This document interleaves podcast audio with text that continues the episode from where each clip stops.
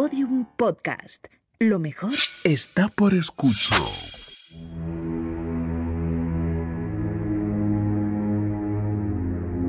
Está dentro de la caja que fabriqué, debajo del manzano. Me llevó tres días cavar el agujero. Pensaba que me iba a volver loco la noche que lo hice, ir abajo y meterla en la caja que había construido. No creo que haya muchas personas que puedan hacer algo así. Lo hice como un científico.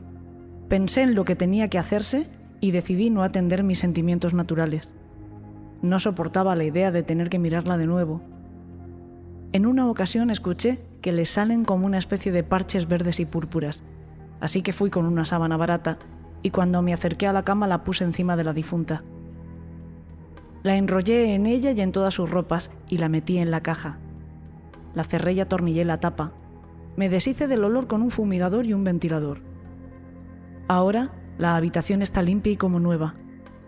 Guardé lo que escribió y su pelo en una guardilla, en una caja que no se abrirá hasta mi muerte, cosa que espero que no suceda hasta dentro de 40 o 50 años.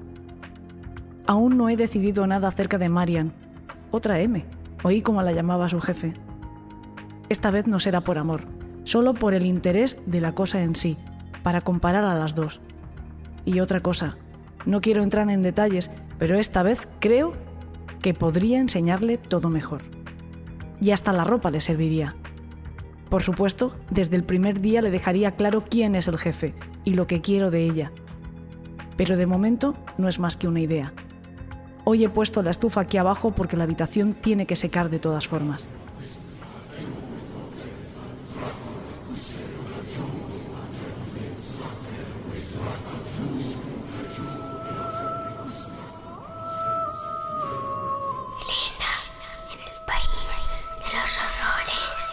Con Elena Merino en Podium Podcast.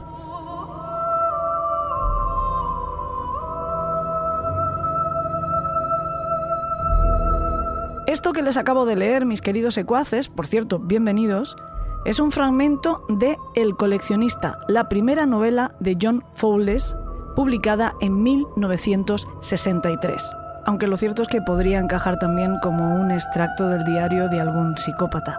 Nos cuenta la historia de un coleccionista de mariposas, Frederick Kleck, un hombre solitario que además no tiene ninguna habilidad social, pero que se obsesiona con una joven y bella estudiante de arte llamada Miranda. Hasta tal punto se obsesiona que la secuestra y la retiene en el sótano de su cabaña en el bosque hasta que la joven muere, uniéndose así a su colección. O quizás sería más correcto decir que inaugurando una nueva colección se trata de un clásico de la literatura que también se convirtió en un clásico del cine con la película titulada de la misma manera, El coleccionista, y dirigida por William Wheeler.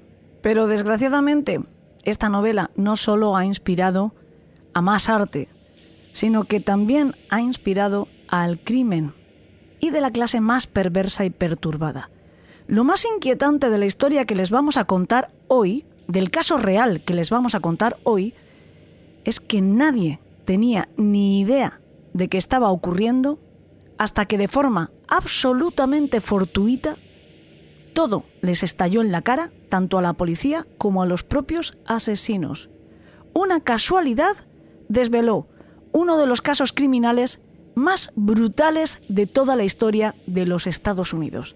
Ocurría el 2 de junio de 1985, al sur de San Francisco un hombre estaba realizando unas compras en un almacén de madera cuando observó que otro cliente cogía un tornillo de banco y en lugar de ir con él a la caja, salía directamente por la puerta. Resulta que este hombre era un agente de la policía retirado que por supuesto no pudo ignorar aquello, así que se acercó al empleado para preguntarle si el tipo había pagado esa herramienta o si estaba en lo cierto en sus sospechas. Por supuesto era la segunda opción. El tipo acababa de robar aquel tornillo de banco, así que ambos salieron juntos a buscarle. Miraron por el aparcamiento hasta que por fin le vieron junto a un Honda Prelude. En cuanto se dio cuenta de que había sido localizado, el tipo, el ladrón, un hombre asiático de unos 25 años, que era menudo pero bastante fuerte, y que iba extrañamente abrigado con una parca pese a que no hacía ningún frío, recordemos que era junio y que estaban en California, dejó algo en el coche y se alejó a paso ligero del almacén. El empleado le estuvo llamando varias veces, le dijo que simplemente quería hablar, pero el tipo por supuesto se hizo el sordo y simplemente aceleró el paso hasta desaparecer. Miraron entonces en el coche, en el Honda Prelude. El portamaletas estaba abierto y vieron que efectivamente la herramienta robada estaba allí. Así que convinieron que era necesario llamar a la policía. Mientras tanto, un tipo barbudo, bastante mayor que el asiático, se acercaba a la caja y decía que quería pagar ese tornillo de banco que había cogido ilícitamente su amigo. En el exterior, en el aparcamiento, llegó el coche patrulla. El agente se acercó hasta el Honda Prelude y pasó por radio el número de placa para que identificaran al propietario. La voz del otro lado le dijo que se trataba de Looney Bond, pero que en realidad esa matrícula correspondía a un Buick, no a un Honda. Así que alguien había cambiado las placas de matrícula lo que por supuesto es ilegal. El hombre barbudo, que ya había pagado el torno de mesa, llegó entonces hasta el coche. Le explicó a la policía que como ya había reparado el daño, pues que no había necesidad de seguir con todo aquello. Pero el policía le pidió que se identificase. Así que el hombre barbudo le dijo ser Robin Scott Stampley. También le preguntó si el coche era suyo. Y el hombre barbudo le dijo que no, que era de Looney Bond, el mismo nombre que le había reportado la radio desde comisaría a partir del número de matrícula, solo que, como les acabo de decir, el modelo del vehículo no correspondía a aquella matrícula. El policía entonces le pidió explicaciones al hombre barbudo sobre este particular y no obtuvo respuesta. Le pidió entonces permiso para seguir registrando el vehículo y el tipo se limitó a decir que total, lo estaban haciendo ya. El agente siguió buscando en el maletero. Junto a esa pieza robada había una bolsa con más materiales para trabajar en madera y una mochila que pesaba bastante. Al abrir esta mochila, el policía se encontró un arma con silenciador, otra ilegalidad. El hombre barbudo, supuestamente Scott Stampley, le dijo que él no sabía nada de ese arma y que seguramente también pertenecía al Unibond pero ya era suficiente para que el poli no le dejara marchar antes de que pudiera aclarar todo aquel embrollo en la comisaría. Mientras se procedía al arresto, aquellas primeras pesquisas ya permitieron intuir que acababan de toparse con la punta de un iceberg, pero no se esperaban de ninguna manera la inmensa masa que iban a encontrar debajo de aquella pequeña superficie. De acuerdo con el número de bastidor del Honda Prelude, pertenecía a un concesionario de coches de compra-venta de San Francisco a nombre de Paul Kosner, denunciado como desaparecido desde hacía nueve meses. Dentro del coche aparecieron algunas fotografías familiares del tal Looney Bond, a quien pertenecía las placas de matrícula, junto con su pareja Brenda O'Connor y el hijo de ambos, Looney Jr., que también los tres estaban denunciados como desaparecidos. Y el tipo dijo llamarse Robin Scott Stampley, a quien por cierto sí pertenecía el arma encontrada en el coche, pese a que lo negó. Solo que también Robin Scott Stampley había sido denunciado como desaparecido. En la sala de interrogatorios, con todo esto encima de la mesa, se le dejó muy claro al hombre barbudo que estaba metido en un buen lío y que tenía muchas cosas que aclarar. Y él, con visible calma, pidió un vaso de agua, pidió papel y boli para escribir una nota y pidió también que le quitara las esposas para poder hacerlo. El interrogador le preguntó si quería redactar su confesión y el hombre le dijo que no, que simplemente quería escribirle una nota a su esposa. Cuando hubo terminado de redactar, guardó el papel en el bolsillo de su camisa. El agente se ofreció a hacérsela llegar a ella, pero el hombre simplemente dijo, Jamás pensé que un tornillo de banco pudiera traerme a esto. Mi nombre real es Leonard Thomas Lake y el de mi amigo es Charlie Cheeta Ing. C-H-I-T-A-T pronunciado Cheeta y N-G pronunciado Ing. Después de decir esto, Cogió algo que tenía debajo de la solapa del cuello de la camisa, se lo metió en la boca, mordió con fuerza y segundos más tarde caía al suelo con convulsiones. Eran dos píldoras de cianuro. La nota que había guardado en su bolsillo decía, Querida Lynn, te quiero, te perdono. La libertad es mejor que todo lo demás. Dile a Janet que lo siento. Mamá, Patty y todos, siento este problema. Os quiere Leonard. Fue trasladado de urgencia al hospital, donde moriría cuatro días después, cuando se le retiraron los soportes vitales. El hombre dejaba atrás de sí un importante problema. Efectivamente, una muerte bajo custodia tan impulsiva, tan sorpresiva, que solo podía delatar que el hombre quería evitar así enfrentarse a algo, sin duda, terrible, algo que era peor que la propia muerte. También dejaba atrás de sí un montón de interrogantes sobre varios casos de desaparecidos que a priori nadie se había dado cuenta que tenían relación los unos con los otros. Pero también dejaba atrás de sí las claves para resolverlo todo. Su nombre, el de su esposa y el de su socio fugado.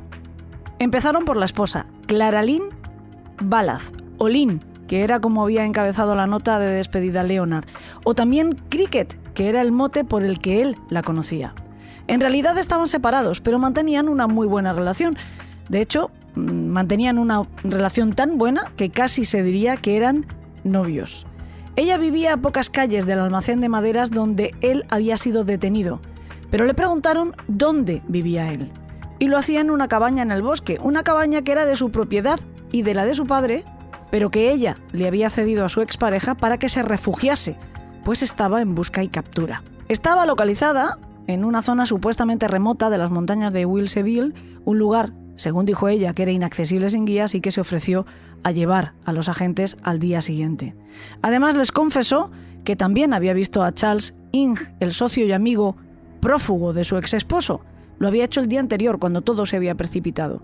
Que le había visto preparar una bolsa con ropa, con mucho dinero, un arma y munición, y que también había cogido documentación a nombre de un tal Mike Kimoto, que le había pedido que lo acercara al aeropuerto y eso había hecho. Ella y Leonard se habían conocido en Mendocino, al norte de San Francisco, a finales de 1980. Él, desde luego, no había tenido nunca una vida, podríamos decir, demasiado regular. Nació en octubre de 1945. Sus padres se divorciaron cuando él tenía seis años y tuvo que pasar el resto de su infancia con sus abuelos. Según algunas fuentes, no todas, desde muy pronto mostró un interés anormal por el sexo. Hasta tal punto que hacía fotografías eróticas a sus propias hermanas, dicen que alentado por su abuela. Y conforme llegó a la pubertad, utilizó esas mismas fotografías para extorsionarlas a cambio de ciertas prácticas sexuales. Tres meses después de cumplir la mayoría de edad, se alistó en la Marina. Completó su instrucción y durante el permiso antes de que le dieran destino, conoció a Karen, la que se iba a convertir en su primera esposa, y también, de alguna manera, la que se iba a convertir en la primera víctima de sus obsesiones. A Leonard pronto le mandaron a Vietnam y le asignaron como operador de radar. Esto significa que se mantuvo siempre en retaguardia, pero él estaba obsesionado con el combate, veía imágenes en su cabeza, se veía a sí mismo protagonista de grandes matanzas y esto no le traumatizaba como le pasaba a otros soldados. Al contrario, le encantaba. Y mientras mantenía una relación epistolar con Karen, al principio solo amistosa, pero pronto ella fue quien le confesó que se sentía sola, que esperaba una especie de príncipe azul y que esperaba que ese príncipe azul fuera él. En cuanto le licenciaron, volvió a casa y se casó con ella. Y entonces las cosas empezaron a cambiar. La gentileza que siempre había mostrado, la dulzura, dio paso a la exigencia y a la rudeza. El sexo también se convirtió en algo violento y muy ofensivo para Karen. Él la acosó hasta que ella se dejó dominar, atar en la cama, golpear, fotografiar en situaciones de humillación, cosas que estaban muy lejos de los principios de la mujer. Se sintió liberada cuando él se ofreció voluntario para regresar al frente, el problema es que, estando allí, Leonard Lake perdió el norte completamente.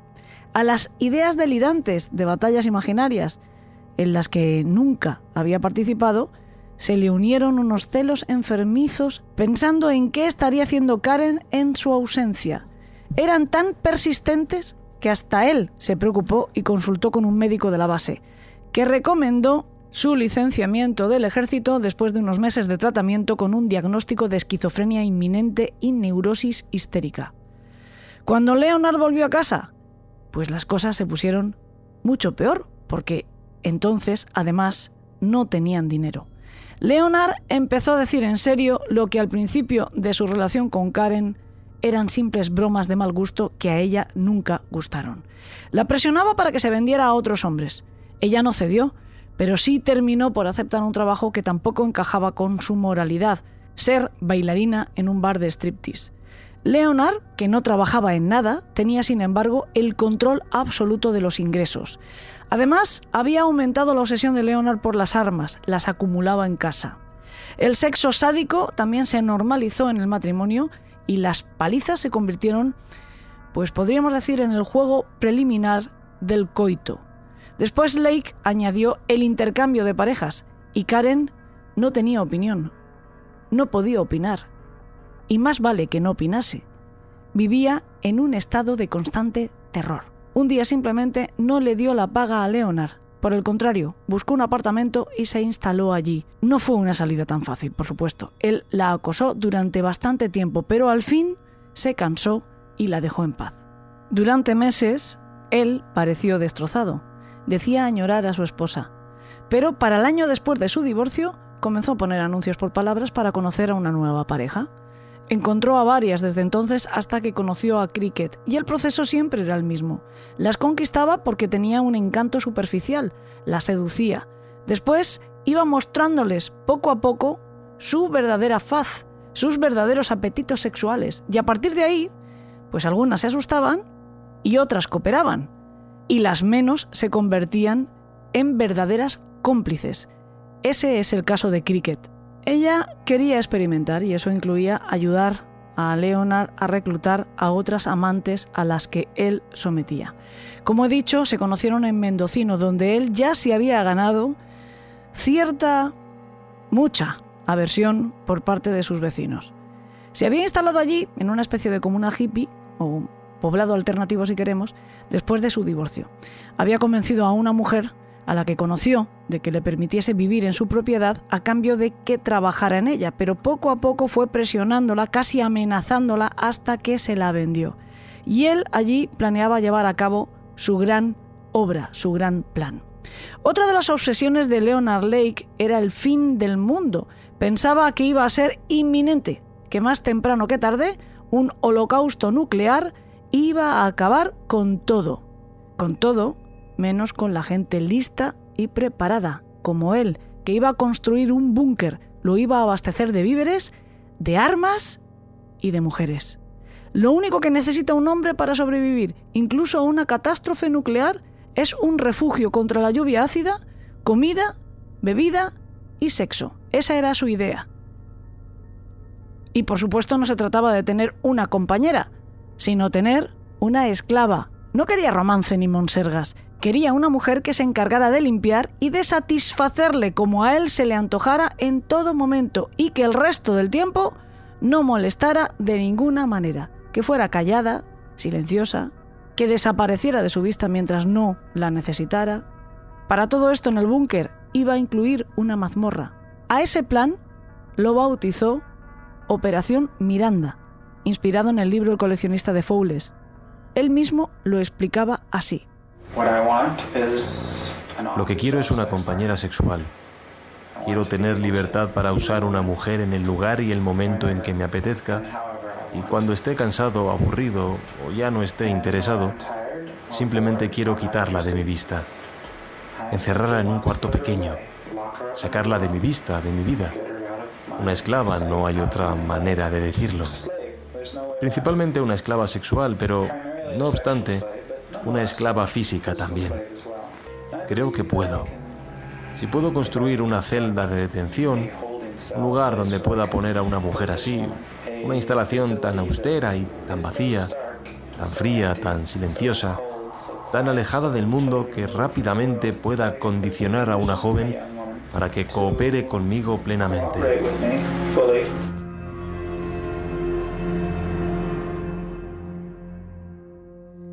Cuando Lake conoció a Cricket no cambió nada, solo la hizo partícipe, ni siquiera cambió su actividad sexual esporádica con otras mujeres, porque Cricket estaba encantada con eso. Fue ella quien se trasladó a vivir con él a su cabaña en el rancho, la comuna de Mendocino. Más adelante se casarían. Allí en Mendocino, pues por lo que sea, no estaba bien visto coquetear con las mujeres de otros, si ni ella ni él estaban de acuerdo. Tampoco estaba bien visto acosar a las adolescentes y no estaban permitidos los movimientos de tierras, ni almacenar armas, ni mucho menos usarlas, aunque fueran prácticas de tiro al blanco. No estaba permitido robar ni amenazar de muerte al resto de vecinos. En fin, Leonard Lake hizo todo eso, así que la comuna estaba considerablemente harta de él. Una tarde, el almacén que Leonard había construido anexo a la cabaña y sin permiso de ninguna clase, ardió, hasta el punto que tuvieron que acudir los bomberos. Conforme el fuego fue avanzando, alcanzó la munición que tenía Lake allí guardada y aquello empezó a parecer más un campo de batalla que una idílica agrupación hippie. Comenzó a haber explosiones, a salir proyectiles y metralla en todas direcciones. Pudo ser una verdadera tragedia, así que cuando todo acabó, digamos que Leonard fue conminado no muy amablemente a vender lo que le quedaba de su propiedad y a irse de allí. Y al fin y al cabo todo, Operación Miranda, había quedado destruido y tocaba comenzar de nuevo en cualquier otro lugar. Recalaron en Filo, una pequeña población que está hacia el sur, y encontraron ocupación rápidamente como encargados de un pequeño motel. Y fue allí donde Lake encontró a Charles Ing, o viceversa. Pero fue donde, al fin y al cabo, se produjo el terrible choque de trenes, la desafortunada carambola cósmica que acarreó como consecuencia la masacre al menos de 12 personas, probablemente una decena más. Leonard Lake solía escribir a revistas de militaría y de supervivencia y allí estableció contacto con un soldado destinado en Hawái llamado Mark Novak. Ambos se hicieron amigos, o al menos se hicieron aliados, porque compartían una misma paranoia sobre el fin del mundo. Así que Novak pensó que Lake era la persona ideal para poder ayudar a un tercer colega, igual de renegado que ellos dos. Se trataba de un marine que estaba en problemas por haber robado un par de ametralladoras. Ya tenían algo más en común y estaba prófugo porque le esperaba un consejo de guerra. Novak confió en que Lake podía proporcionarle un lugar seguro donde esconderse. Se trataba de Charles Ing.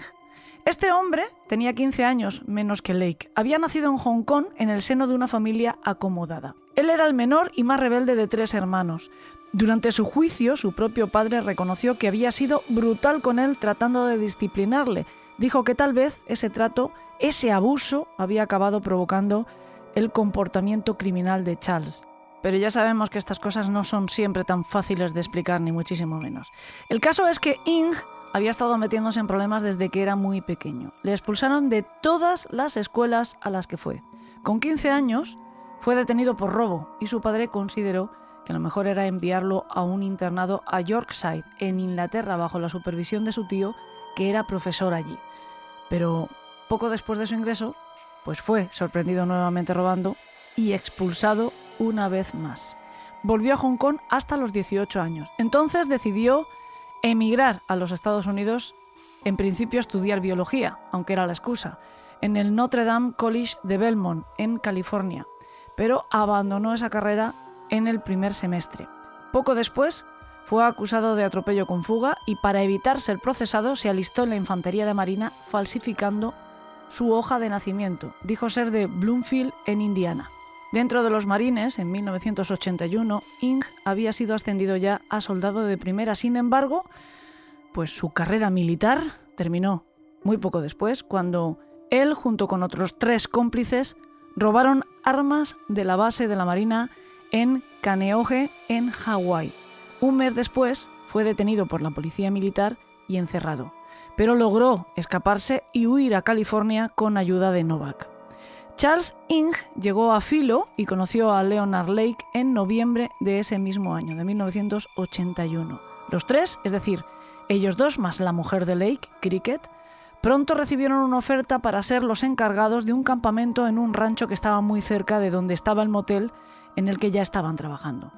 El dueño, de hecho, de este establecimiento sintió verdadero alivio cuando todos esos abandonaron su negocio porque ya había recibido bastantes quejas de huéspedes que decían que Lake era un boayer que les observaba mientras estaban en el jacuzzi y además se había sentido amedrentado por la presión exhibicionista del hombre con las armas. Tampoco es que en el campamento nuevo fueran mejor las cosas. Lake no tardó, de hecho, en ganarse la verdadera enemistad de todos los trabajadores allí, pues se dedicaba a acosar a sus mujeres, hasta hacerlas sentir incomodísimas. Y después, pues amenazaba con resolver los conflictos a tiros. Sin embargo, no hubo lugar para resolver las cosas pacíficamente ni de ninguna otra manera, ya que el FBI localizó a Ing y organizaron una tremenda redada con decenas de efectivos y hasta un helicóptero para atraparle. Porque durante su fuga lo habían considerado un hombre altamente peligroso ya que sospechaban que estaba en posesión de numerosas armas, algunas de asalto y de explosivos, y estaban en lo cierto. Aquella actuación policial acabó con Lake e Ing detenidos, el primero en libertad en espera de juicio después de que su mujer pagara la fianza y el segundo extraditado a Hawái para someterse a juicio militar. Ing firmó un acuerdo de culpabilidad y fue condenado a cumplir cuatro años de prisión en Fort Leavenworth, en Kansas. Y mientras, pues Lake aprovechó que estaba en libertad bajo fianza para darse a la fuga. A Cricket, sin embargo, pues no le seducía nada la vida de fugitiva, así que decidió separarse de él, pero solo como conviviente. De hecho, fue Cricket quien le proporcionó una guarida donde esconderse y donde de paso podían seguir teniendo encuentros sexuales, que era algo que seguían teniendo en común y que tanto satisfacía a ambos. Se trataba de la cabaña remota en los bosques de Walesville. De todas maneras, él siguió vagabundeando sin instalarse en ningún lugar, sino pasando temporadas en casas de familiares, en casas de amigos, utilizando diferentes alias, viviendo de pequeños robos y también de la venta de marihuana. En cuanto a su necesidad de sexo, pues volvió a recurrir a los anuncios por palabras y a la coacción también. Y desde luego, en ningún momento abandonó la operación Miranda, sino que la vio más factible que nunca a partir del momento en el que se declaró prófugo de la justicia. En la cabaña de Wilsonville, en cuanto pudo, comenzó las obras de construcción del búnker. Como su fuente de ingresos era bastante precaria, pues pensó en debutar como asesino.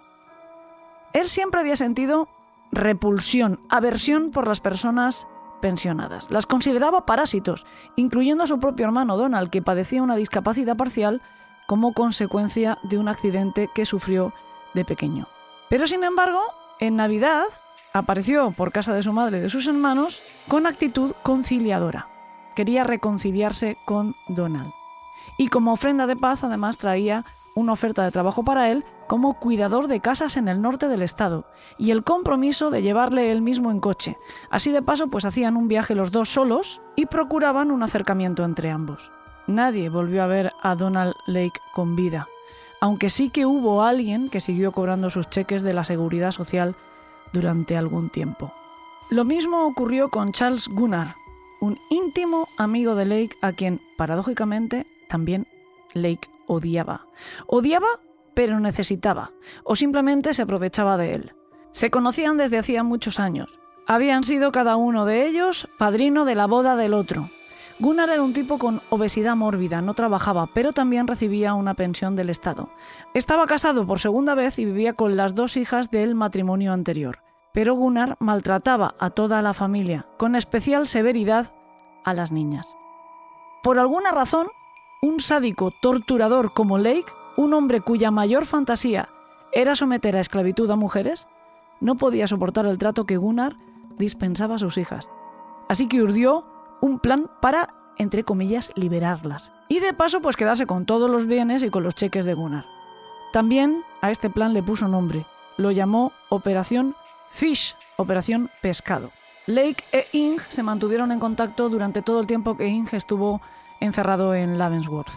Leonard hacía partícipe de cada detalle de los avances de las obras del búnker a su amigo y le decía que todo aquello iba a ser para ambos, que juntos terminarían el gran proyecto, terminarían la operación Miranda.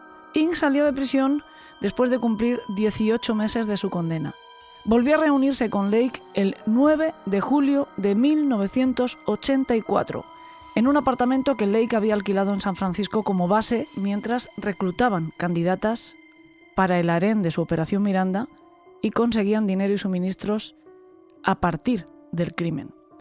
Respondían diversos anuncios por palabras. Acudían, por ejemplo, a la cita de hombres que se proponían para tener sexo con heterosexuales o incluso a los que ofrecían venta de artículos de segunda mano. Y los asesinaban a sangre fría, a veces a familias enteras, para después robarles. Las autoridades no relacionaban unos crímenes con otros porque eran demasiado dispares. A veces consiguieron alguna descripción de los sospechosos por parte de algún testigo, pero eran descripciones demasiado ambiguas, demasiado generales. Entre 1983 y 1985 no se sabe a cuántos mataron de esta forma ni a cuántas mujeres mantuvieron prisioneras en la celda del búnker de Wilseyville. Solo se sabe lo que pudo deducirse de los registros de la cabaña a la que Cricket condujo a las autoridades tras el suicidio de Leonard bajo custodia. En realidad no estaba en una zona tan remota, sino que estaba a pie de carretera. La cabaña estaba compuesta por dos dormitorios y una cocina. Nada más entrar en el primer cuarto ya se podían ver manchas marrones en el techo y en las paredes de la sala. En una de estas paredes además había un agujero de bala de un calibre 22, calcularon. Había otro boquete similar en el suelo de la cocina. En el dormitorio principal había una gran cama con dosel, que tenía cables eléctricos enganchados en cada uno de los postes. En cada esquina, además, también había pernos de argolla y encima, en el techo, un reflector de 250 vatios. La cama tenía dos colchones. Al levantar el primero, los policías también pudieron encontrar manchas de color marrón rojizo oscuro en el segundo colchón. No lo estoy diciendo, pero es obvio que sospecharon que las manchas pudieran ser de sangre. Debajo de la cama encontraron el diario de Leonard Lake, que era bastante riguroso, tanto como un contable, y por supuesto daba lujo de detalles sobre cómo Ing y cómo él habían seleccionado, violado y asesinado a numerosas víctimas, además de revelar su sueño de sembrar todo Estados Unidos de madrigueras como aquella, dotarlas de suministros, de armas y de esclavas sexuales con las que sobrevivir y además repoblar el mundo devastado por una guerra nuclear. Repoblar a partir de dejar embarazadas a todas estas esclavas sexuales. A uno de los lados de la cama había una cómoda donde encontraron una pequeña colección de lencería femenina también con manchas sospechosas. En la otra habitación había un televisor y dos equipos de sonido. Los números de serie habían sido borrados, pero aún así se pudo comprobar más tarde que formaban parte del alijo que se había sustraído de casa de los Dubs, cuyos tres miembros, padre, madre y un bebé, habían desaparecido el 24 de julio de 1984. Detrás de la cabaña había un horno levantado con ladrillos ignífugos capaz de soportar fuertes temperaturas y otra edificación que parecía de reciente construcción que desde fuera parecía una especie de taller y que permanecía cerrada a cal y canto.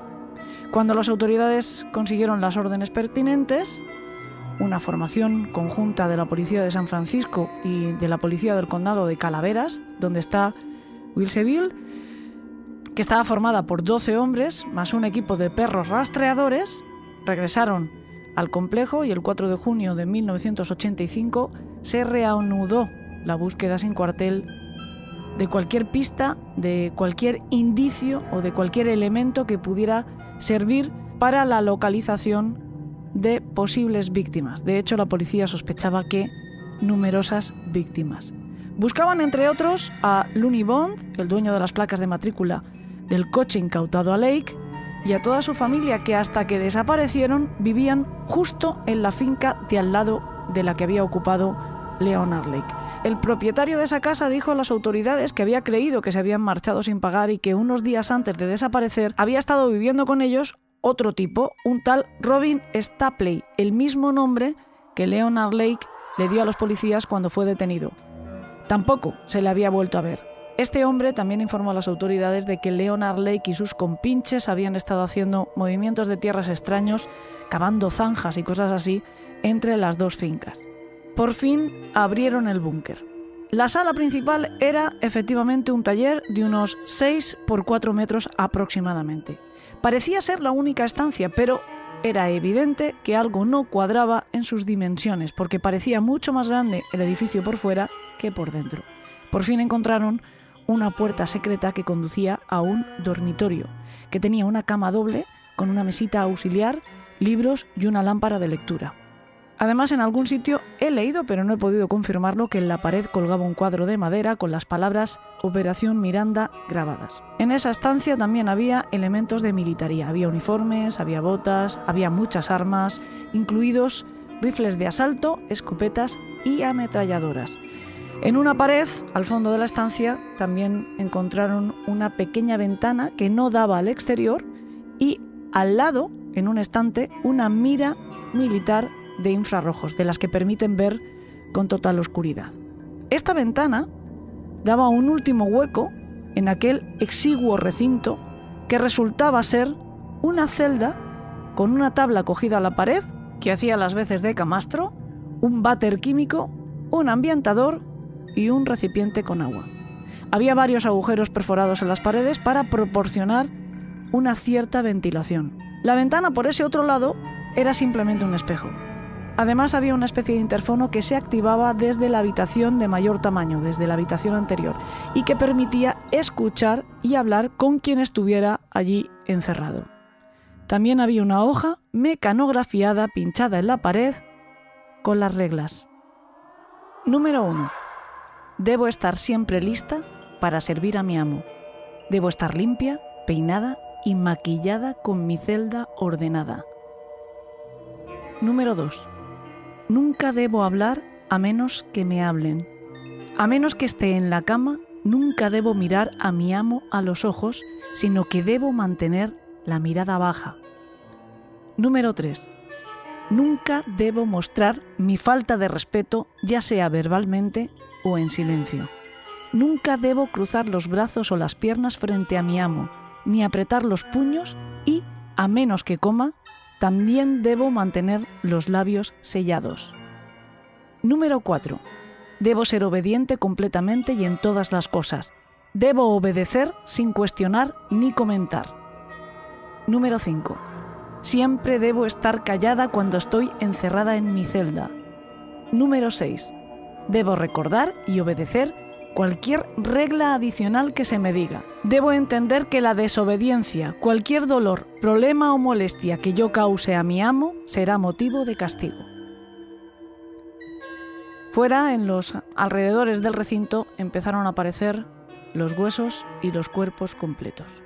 Los huesos habían sido cortados y quemados. También apareció un bidón enterrado y sellado que tenía en su interior pues todo tipo de souvenirs de las víctimas. Había cheques a nombre de Robin Scott Stapley, había joyas, tarjetas de crédito, licencias de conducir, carteras y dos cintas de vídeo sin etiquetas. En la primera solo hay grabados momentos de la celebración de una cena de acción de gracias de Leonard Lake con su mujer Cricket. Lo que hay en la segunda lo hemos escuchado hace un ratito, Lake haciendo una verdadera declaración de intenciones. Pero apareció una tercera cinta, marcada como M. Ladies Katy Brenda, con un contenido muchísimo más perturbador. En esta cinta vemos primero a Kathleen Allen, que era la novia de un compañero de celda de Charles Ing. La secuencia es más larga, más explícita y muchísimo más desagradable de ver y de escuchar, pero nosotros hemos querido hacer simplemente un extracto del audio de un par de fragmentos para que podamos comprender el horror al que se vieron sometidas las víctimas y la escalofriante frialdad con la que actuaban estos dos individuos. Vamos a escuchar primero cómo le explica Lake a Cathy lo que le va a pasar, mientras ella solamente puede doblegarse ante el espanto de lo que está por venir.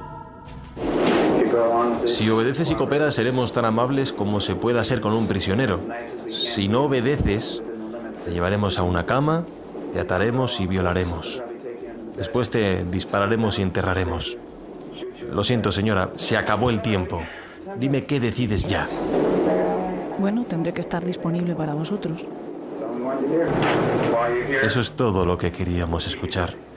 Mientras estés aquí te mantendremos ocupada. Lavarás para nosotros, limpiarás para nosotros, cocinarás para nosotros, follarás para nosotros. Esa es tu elección, en pocas palabras. No es una elección difícil, a no ser que quieras morir. La siguiente escena se produce en la cama. Ella, Kate, está atada boca abajo y desnuda de cintura para arriba. Lake le habla muy cerca de su cara. Si se da alguna circunstancia que me lleve a pensar que estás intentando hacer ruido para llamar la atención afuera, da lo mismo de si te escucho yo o si te escucha alguien más, serás azotada con severidad. Ahora dime si lo entiendes. Lo entiendo. Estoy teniendo una pequeña guerra interior entre lo que quiero hacer y lo que podríamos llamar decente. Y por el momento gana lo decente, así que descansa. Hay que señalar que Kate había sido informada por parte de sus raptores de que su novio había sido asesinado de un tiro en la cabeza. En el siguiente vídeo, para nosotros audio, la víctima es Brenda O'Connor, la pareja de Looney Bond y madre del hijo de ambos, que tan solo tenía dos meses. Sean conscientes de que este diálogo, que también se produce mientras la mujer está con las manos atadas a la espalda, ocurre después de que Leonard Lake y Charles Ing hubieran acabado con la vida de ambos, de Looney Bond y de su bebé. ¿Vais a dejar que nos vayamos pronto? Seguramente no. ¿Por qué hacéis esto? Porque os odiamos. Te vamos a quitar a tu bebé. ¿A qué te refieres con que me vais a quitar a mi bebé? Hay una familia en Fresno que no tiene un bebé. No me vais a quitar a mi bebé. Es mejor a que el bebé estuviera muerto, ¿verdad? ¿Qué queréis decir con que ellos tienen uno ahora? Ese es mi bebé. Tu bebé está profundamente dormido, como una roca. ¿Por qué hacéis esto, chicos? Porque no nos gustas. ¿Quieres que te lo pongamos por escrito? Puede que Kathy y Brenda fueran las dos únicas habitantes del Zulo del búnker de estos criminales. Ojalá.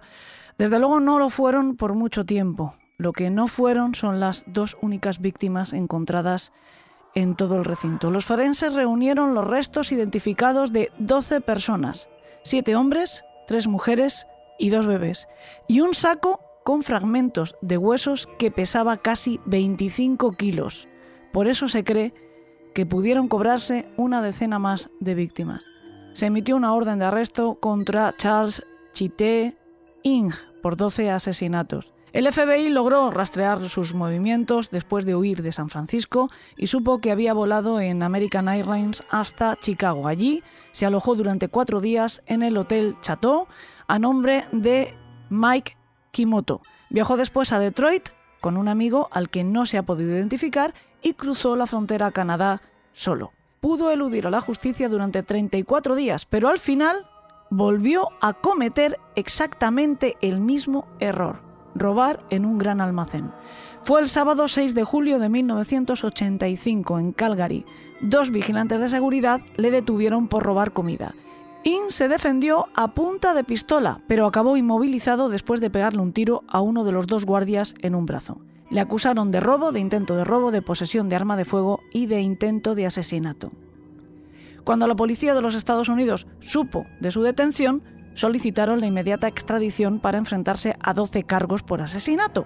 Pero como en el estado de California el asesinato se pena con la muerte, el gobierno de Canadá, contrario a la pena capital, se negó. Y mientras Ing pues aseguraba que él era inocente de esos asesinatos y aprovechaba para echarle los muertos al muerto, si me permiten la expresión, es decir, para culpar de todos esos crímenes a Leonard Lake. En Canadá tuvo que cumplir prisión cuatro años y medio por los delitos cometidos en su territorio, que Ing aprovechó bastante bien estudiando Derecho de los Estados Unidos y cómo defenderse. Mientras tanto, el gobierno estadounidense seguía negociando con el de Canadá la extradición. Los fiscales pudieron demostrar que en algunas de las caricaturas que Inge había dibujado para decorar su celda había detalles de los crímenes de la cabaña que solo alguien con un conocimiento propio de lo ocurrido allí podía haber incluido. Tuvieron que apelar docenas de veces, pero por fin Canadá cedió y el 26 de septiembre de 1991 Charles Ing volvía a territorio estadounidense, a Sacramento concretamente, a esperar el juicio. La única estrategia real que tenía para su defensa era retrasar el juicio lo más que pudiera, presentando todo tipo de apelaciones, alegaciones, quejas, despidiendo a los abogados, todo tipo de maniobras con tal de ralentizar el proceso. Y lo consiguió, consiguió que el proceso fuera uno de los más largos y más caros de toda la historia del país.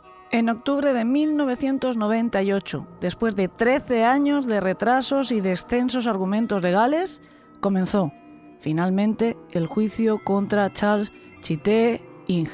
El procedimiento duró ocho largos meses adicionales, pero la sentencia, sin embargo, se demoró solo unas horas.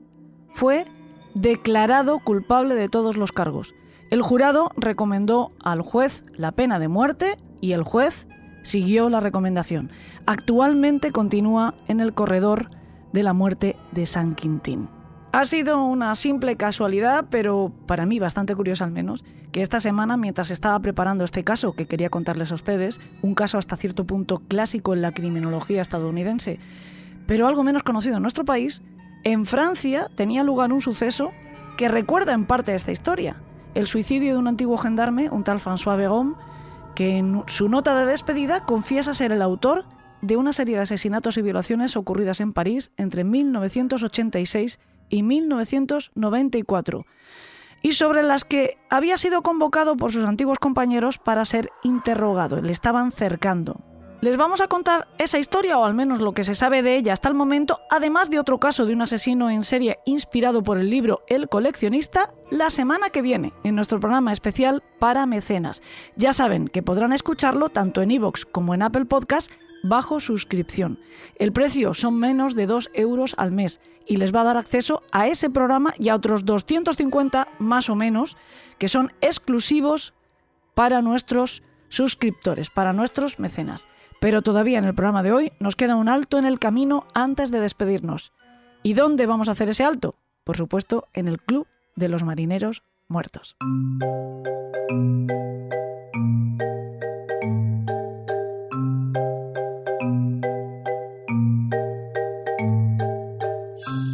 En esta ocasión, el relato es un regalo de Carlos Samper Revuelta, otro magnífico escritor que digamos es especialista en hacernos disfrutar a los que gozamos de sufrir. Pero no, no, no, no, no piensen mal, que no tiene nada que ver con sadomasoquismo, ¿eh? que de lo que hablo es de los que somos amantes del género de terror, que bueno, igual cierto componente masoca sí tenemos, pero que nos dejen estar. Tiene unas cuantas novelas en el mercado con la editorial Dilatando Mentes, como son Ocultos, Preventorio o la segunda parte, Regreso al Preventorio. Y también nos ha permitido compartir algunos de sus relatos aquí, en el Club de los Marineros Muertos. Este tiene como escenario una cabaña remota, como la de Leonard Lake y Charles Ing. Pero el caso es que la historia a mí me recuerda también a otro de los que han sido protagonistas de Elena en el País de los Horrores. A ver si ustedes lo identifican. A la vuelta se lo revelo. De momento les dejo escuchar el cuento Cazar en el bosque de Carlos Samper.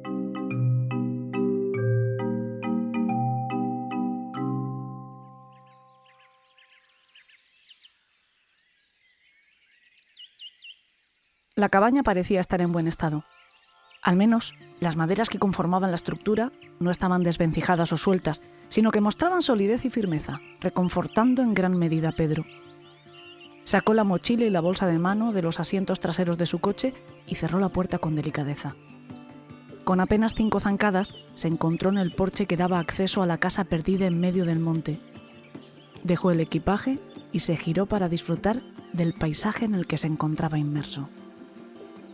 El diminuto claro en el que reposaba la choza era como un lunar en medio de la espalda, solitario y aislado, incomunicado era cuanto necesitaba para dejar atrás la vida en la ciudad y sus malos recuerdos. Unos días. Tan solo quería escapar unas horas, que le borraran todo lo que acaparaba su mente y le impedía avanzar en la carrera de fondo que es la vida. Allí lo conseguiría. Olvidaría las cosas que no importaban para centrarse en aquello que debía ser prioritario. Solucionaría aquel asunto pendiente que tanto le atormentaba pero eso sería más adelante. Ahora disfrutaría de todo cuanto le rodeaba. Una vez instalado, se cambió de ropa. No hacía frío, Seguramente al atardecer la temperatura bajaría, pero ahora, a las 12 del mediodía, el día se presentaba agradable, empujando a Pedro a salir y dar una vuelta por el monte. Sí, eso haría. Debía conocer el terreno antes de que el sol bajara por el horizonte y la luz fuera menguando hasta extinguirse. Luego se ocuparía de lo que le había traído hasta ese lugar apartado y remoto de la sierra. Pasó junto a la bolsa que había descargado del automóvil. Algo sobresalía por uno de los extremos. Sabía perfectamente de qué se trataba, no pudiendo evitar una sonrisa de satisfacción. La idea de utilizarlo asaltó su mente, provocándole un picor en los dedos, ansiosos de su contacto que no pudo ignorar. Se agachó y abrió la cremallera ceñida que cruzaba la tela sintética. Como si de las profundidades oceánicas se tratase, un arco emergió a la superficie azuzando sus deseos de utilizarlo. Lo cogió con anhelo y respeto. Se trataba de su arma favorita cuando iba al bosque. La echaba de menos. Apenas logró recordar cuándo fue la última vez que le dedicó unos minutos de uso. Así que su mano se aferró a la madera de arce y nogal americano que conformaban su cuerpo y observó el acabado perfecto de fibra de vidrio negra que lo culminaba. Le agradaba el estilo canadiense que destilaba, pero lo que más le gustaba eran sus 60 libras de potencia. Con un arco Book Trail Cougar podía atravesar un ciervo como si de una barra de mantequilla se tratase. Aquello le producía una sensación de poder de la que carecía en la ciudad. Sí, aquello le gustaba. Así que decidió colgarse el carcaja a la espalda y salir a practicar antes del momento de la verdad, de la caza real. Pasó junto al coche y se aseguró de que estaba cerrado con llave. No quería sorpresas desagradables a su vuelta, ser previsor era una de las virtudes de las que más se enorgullece. Comenzó explorando los alrededores. Varios desniveles cubiertos por matorrales frondosos podían convertirse en trampas por las que caer rodando si se desconoce su existencia, chocando con árboles durante todo el descenso hasta alcanzar otra parte en la que cese la pendiente. Baja casi saltando, con agilidad y gracia envidiables a sus 40 años. Al llegar a la planicie exuberante, diferencia robles, hayas y castaños, dispuestos por doquier, dotando al paraje de una frondosidad sin igual en aquellos lugares. Recuerda su película favorita, The Descent, en la que unas jóvenes cruzan un bosque hasta llegar a unas cuevas por las que descienden en busca de aventuras y pasar un buen rato. Se pregunta si habrá alguna caverna por allí en la que se oculten monstruosidades como las del film británico. Sí, eso le gustaría. Podría poner a prueba su habilidad con el arco. El crujido de hojas a su izquierda le devolvió al lugar en el que se encontraba, tensando los músculos y fijando su vista en esa dirección. Con el sigilo de quien no quiere ser descubierto, busca el cobijo de un árbol con la esperanza de no haber alertado a lo que fuera que deambula por el bosque. El chasquido de brácteas secas no se detiene, por lo que intuye que el peregrino posiblemente no lo haya detectado y sigue inmerso en su paseo cotidiano.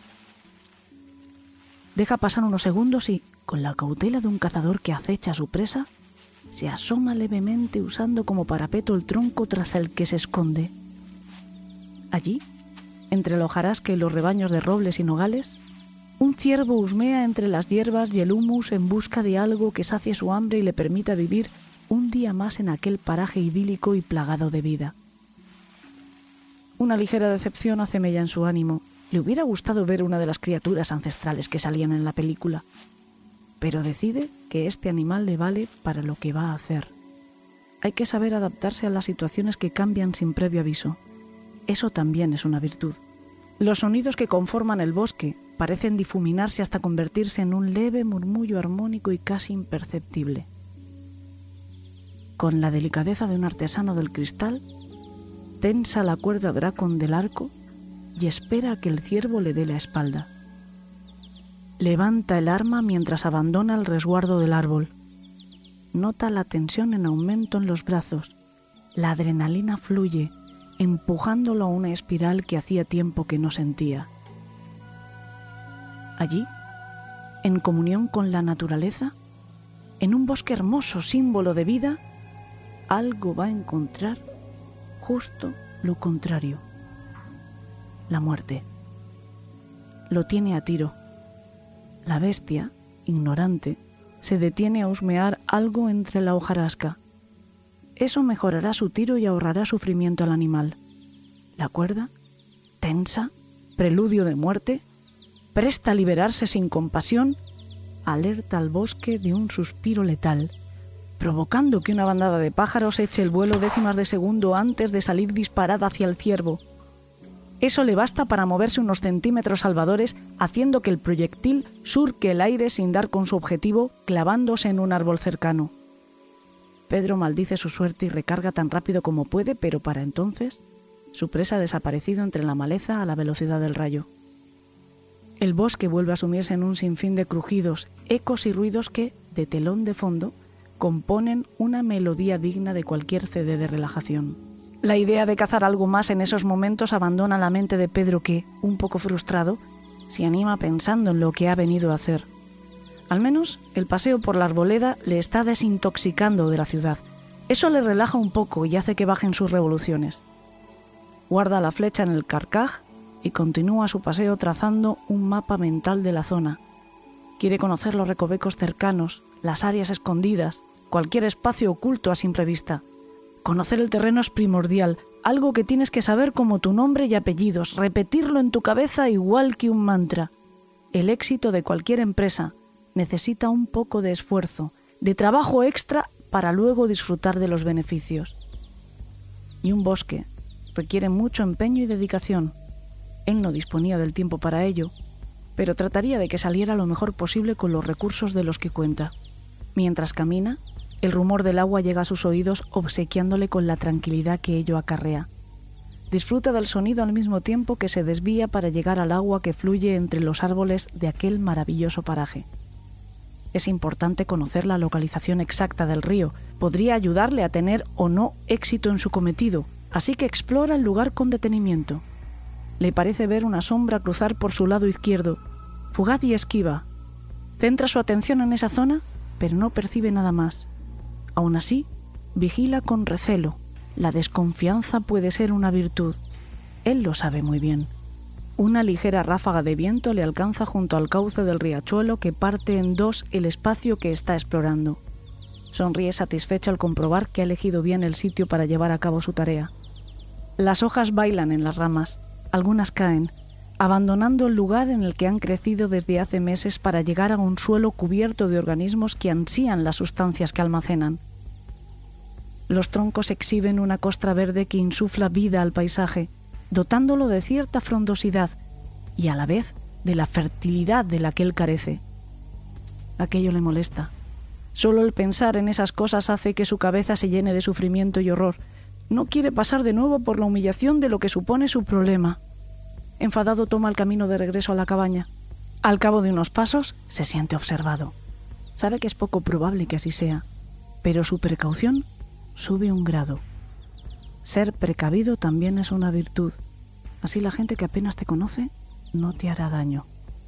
Da un rodeo, más por obligación que por placer, para conocer mejor la zona, y cuando divisa la cabaña entre los árboles, mira al cielo.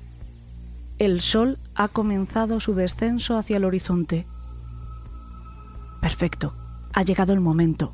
Se apresuran a alcanzar la casa perdida en medio del bosque. Los nervios comienzan a surgir desde lo más profundo de su ser. Ya le ha pasado otras veces, nada importante. Suele tranquilizarse con rapidez y mantener la cabeza fría, otra de las muchas virtudes de las que se siente orgulloso.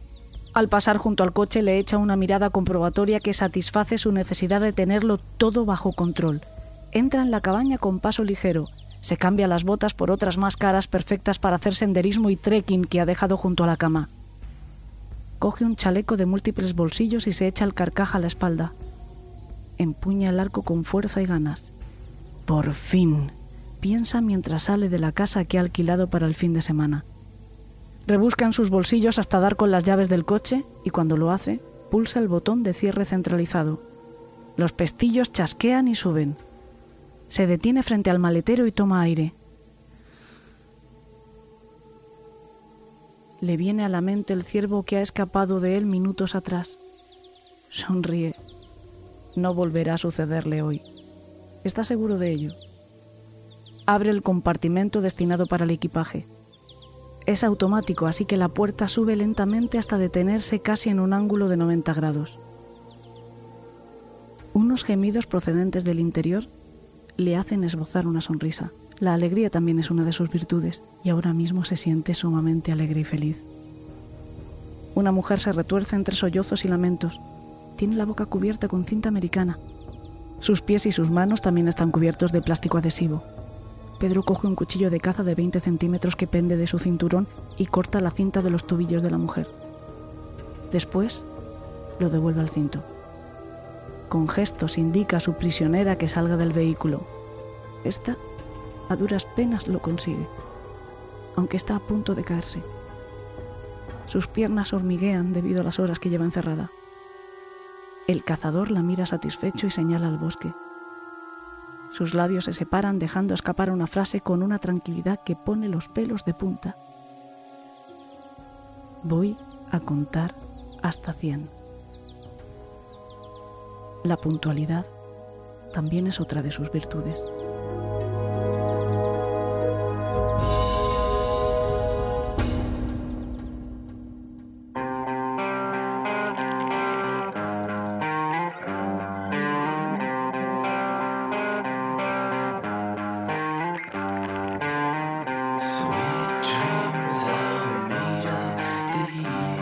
Robert Hansen. Ese es el asesino al que me recuerda este relato tan cargado de suspense y tensión con el que nos ha obsequiado Carlos Samper. Si no lo recuerdan, su historia la pueden encontrar en nuestra fonoteca, en iVoox y en Apple Podcast. Le dedicamos el programa subido el 2 de febrero de 2007. Sí, ha llovido mucho desde entonces. Y nosotros pues creo que no llegamos a 100, con contar tres ya nos da tiempo a irnos. Muchas gracias a nuestra productora Jess y a nuestro técnico Alberto, mago del sonido Espinosa. Y a ustedes por escucharnos. Háganlo por favor también la semana que viene. Hasta entonces, que tengan dulces sueños.